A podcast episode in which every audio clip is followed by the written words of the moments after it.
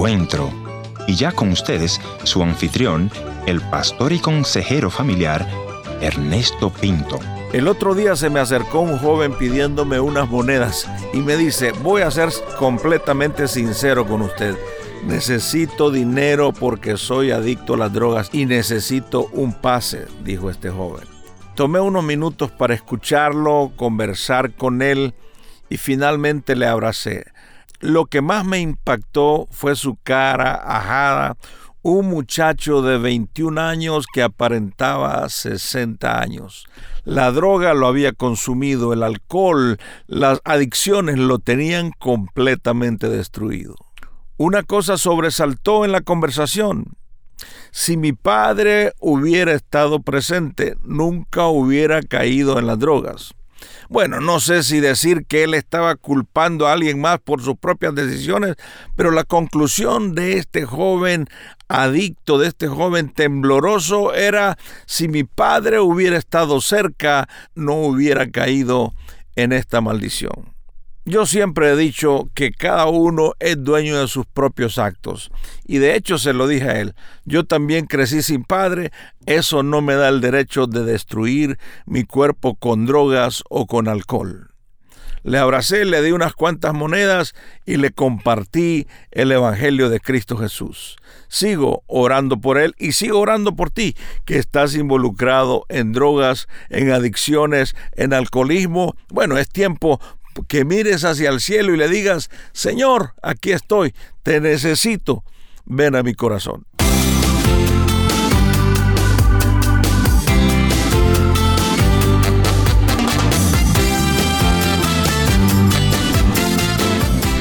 Historias que parten el corazón. Bienvenido al encuentro de hoy. Yo soy tu amigo Ernesto Pinto. En esta audición conversaré con Víctor, quien me dice que las adicciones no le dejaron nada bueno en su vida. Bienvenido, Víctor. Cuéntanos un poco acerca de ti.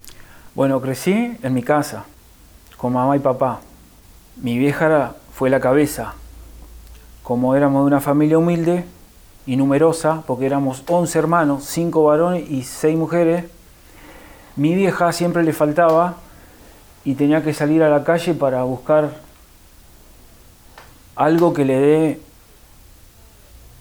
ayuda, porque mis hermanos mayores se drogaban todos, se peleaban todos y era un desastre mi casa. ¿Qué pasaba con tu papá? No, nada. Mi viejo siempre, si te portabas mal, te pegaba. Si trabajaba y tenía plata, te daba. Si era mi viejo.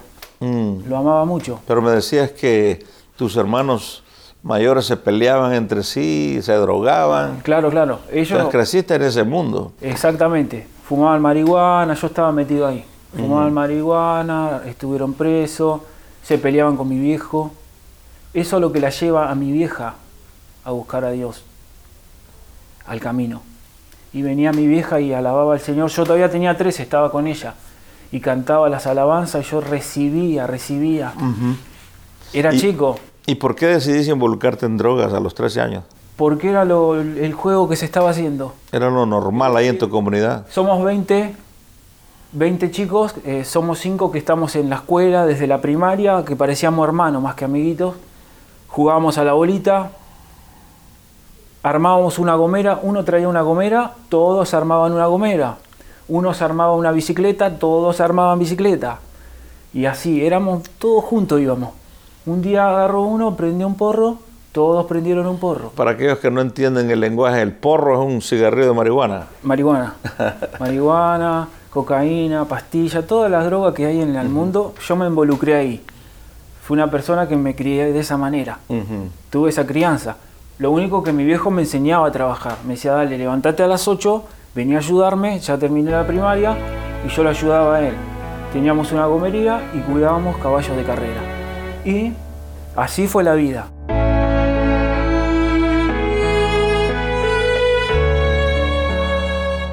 Todo marchaba para adelante, iba todo para adelante y ese era el camino. Pero mi vieja siempre, el Señor te ama, Jesucristo vive, y me hablaban de Dios y entró el Evangelio a esa barrita ya teníamos 17 y 18, entra el Evangelio por otros amigos que vinieron diciendo que estaban yendo a la iglesia porque no se querían drogar más.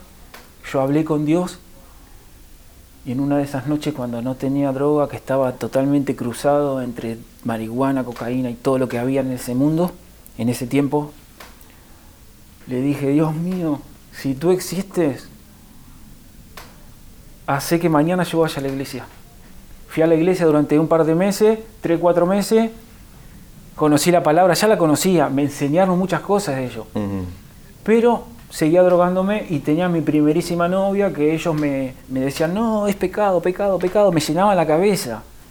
Entonces un día, bueno, volví a ese mundo, volví a la primerísima novia, siguió la vida, volví a fumar porro y el Evangelio iba quedando a las pasadas. Venían unas amigas de la iglesia, me decían, ¿cuándo vas a ir? Y yo le decía, ¿querés que te diga la verdad? Me estoy drogando, no quiero ir más a la iglesia.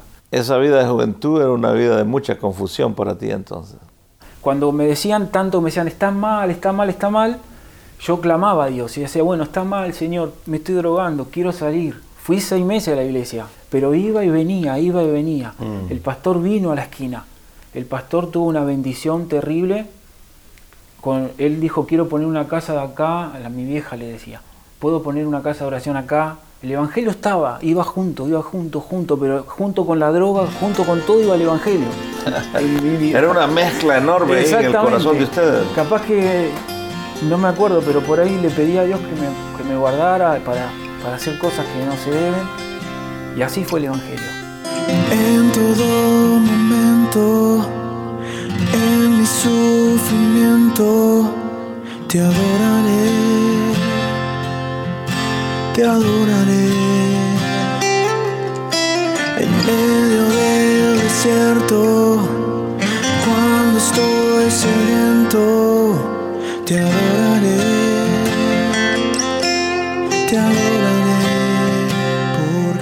Fuera del aire me decías que por la droga, la confusión, el mundo, aunque, aunque mezclaban el evangelio y mezclaban todo, pero había algo ahí internamente que te afectaba y que hubo una manifestación de espíritus inmundo en tu vida. Contanos esa etapa. En todo ese quilombo, en, ese, o sea, en la vida, una vuelta me tomó un espíritu malo.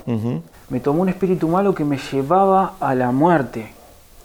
A pesar de todo lo que te conté, de que mi vieja iba, que venía, que sí, que creía que Jesús vivía, que cantaba, que alababa, y todo lo que el mundo pasaba, entró un espíritu que me, me llevaba a la muerte porque me habló y me humilló, me hizo sentir humillado, triste y abatido, como decir, no tengo nada. El espíritu me llevaba al suicidio. Cuando dije, ¿qué hice? Me habló eso, lo que él sabía que yo hice, como espíritu inmundo que es. Claro. Y lo escuché y ahí dije, ¿qué pasó? Y empecé a, a ponerme triste y empecé a decir, no, yo solo, soy el único ser en el mundo. Y empecé a sentir todo eso. Porque tú eres Dios en mi vida, solo tú eres Dios, eres santo.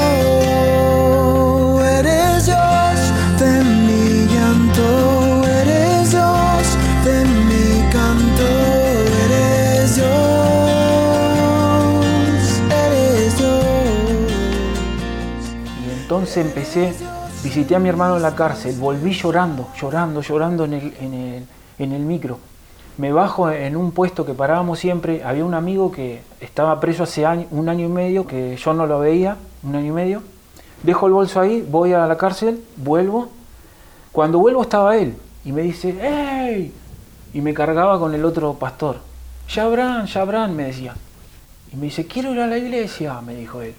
Y yo abrí los ojos y me dice, quiero ir a la iglesia. Ese fue el último día de droga, del mundo y de todo lo que era el, mundo. Y yo abrí los ojos y me dice, dale, empecé a sentir una voz que me resonaba en todo y me decía, quiero ir a la iglesia, llévame a la iglesia, le quiero dar gracias. Y alababa, ¿viste? Que salí en libertad. Y entonces, vamos a lo de, a lo de Abraham, que estaba ahí atrás. Y yo le iba a decir, y siento, se me planta así un ángel, la tercera persona de la Trinidad, así como un adolescente, como quien diría un guachito, todo de blanco, y me dice, ¿a dónde te invitó mami? Y ahí me acordé, y me, se me partió el pecho en 200, me quebranté, y le dije, le dije, no, no vamos a ir allá. Le digo, vamos a otra iglesia que está ahí. Mi vieja me invitó, yo me acordaba. Y llego a lo de Manuel, entramos ahí, bueno, todo ahí, todo despeinado, los pelos largos. Entramos adentro, esperamos el horario de la iglesia, fui a la iglesia y ¡boom! explotó. Cuando pasé al frente, me manifesté. El hermano, que no era el pastor, un hermano que estaba por ahí, me liberó, me hizo hacer la oración de fe. En esa oración de fe, cuando me dijo que diga Señor Jesús, se me acalambró todo el cuerpo. Hmm. Porque él me dice, ¿crees en Dios? Sí. ¿Crees en Jesús? Sí. Voy a la iglesia, yo ya le iba a empezar, mi vieja iba a la iglesia, le iba a empezar todo lo que le decía a cada cristiano que encontraba. Claro. Fui, fui seis meses, todo lo que sabía. Y entonces cuando me dice, bueno, decís Señor Jesús, y me le digo, no puedo. Y se me empieza a subir todo un hormigueo, se me acalambra toda la lengua, se me da vuelta así para atrás. Y me dijo, sí, Señor Jesús, pero esa voz potente que explotó dentro mío. La lengua se me dio vuelta así y empecé a gritar, y a morder, y a gritar, y a revolcarme, y a revolcarme, y a sentir electricidad, Mm. y a gritar, y a gritar, y no puedo, le gritaba cuando entraba. Y él me decía, decí Señor Jesús, y yo le decía, no puedo, no puedo, le decía, lloraba. Decía, decí Señor Jesús, no puedo, le decía yo. Y caí todo en el piso, me revolqué. Fuera, fuera, fuera, me liberaron. Para esto quedó tirado. Y cuando entro, en- o sea, descanso un poco y siento que me agarraba mi mamá y toda la gente que estaba ahí, veía como un coro de la iglesia. Veo el ángel del Señor. Pasa a la puerta, el ángel del Señor, sin abrirla. Cuando miro a los ojos, no tenía el rostro. Y yo lloraba, lloraba y lloraba.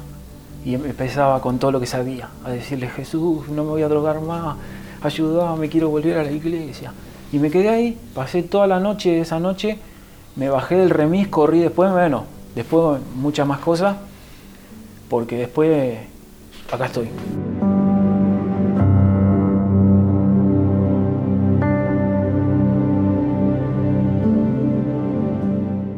¿Cuál sería tu mensaje a aquella persona que está en drogas? Y bueno, que si, si tienen el Evangelio en el camino, como lo tuve yo, que vayan a la iglesia. Aunque no entiendan nada o que le parezca que el pastor le está hablando a ellos con la segunda o que sientan ese espíritu que se te eriza la piel, en un momento van a ser libres. No sé si como yo, pero cuando los toque el Espíritu Santo, ahí se van a dejar de drogar. Gracias por venir a la- al encuentro de hoy. De nada.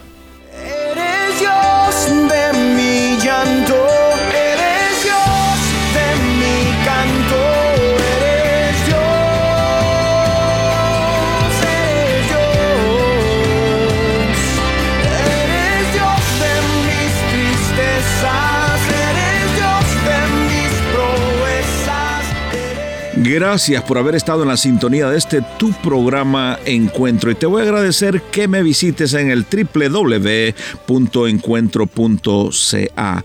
La otra opción es info arroba encuentro.ca. Gracias por sintonizarnos a través de esta radioemisora. Yo soy tu amigo Ernesto Pinto y al despedirme quiero recordarte que Dios te ama y yo también.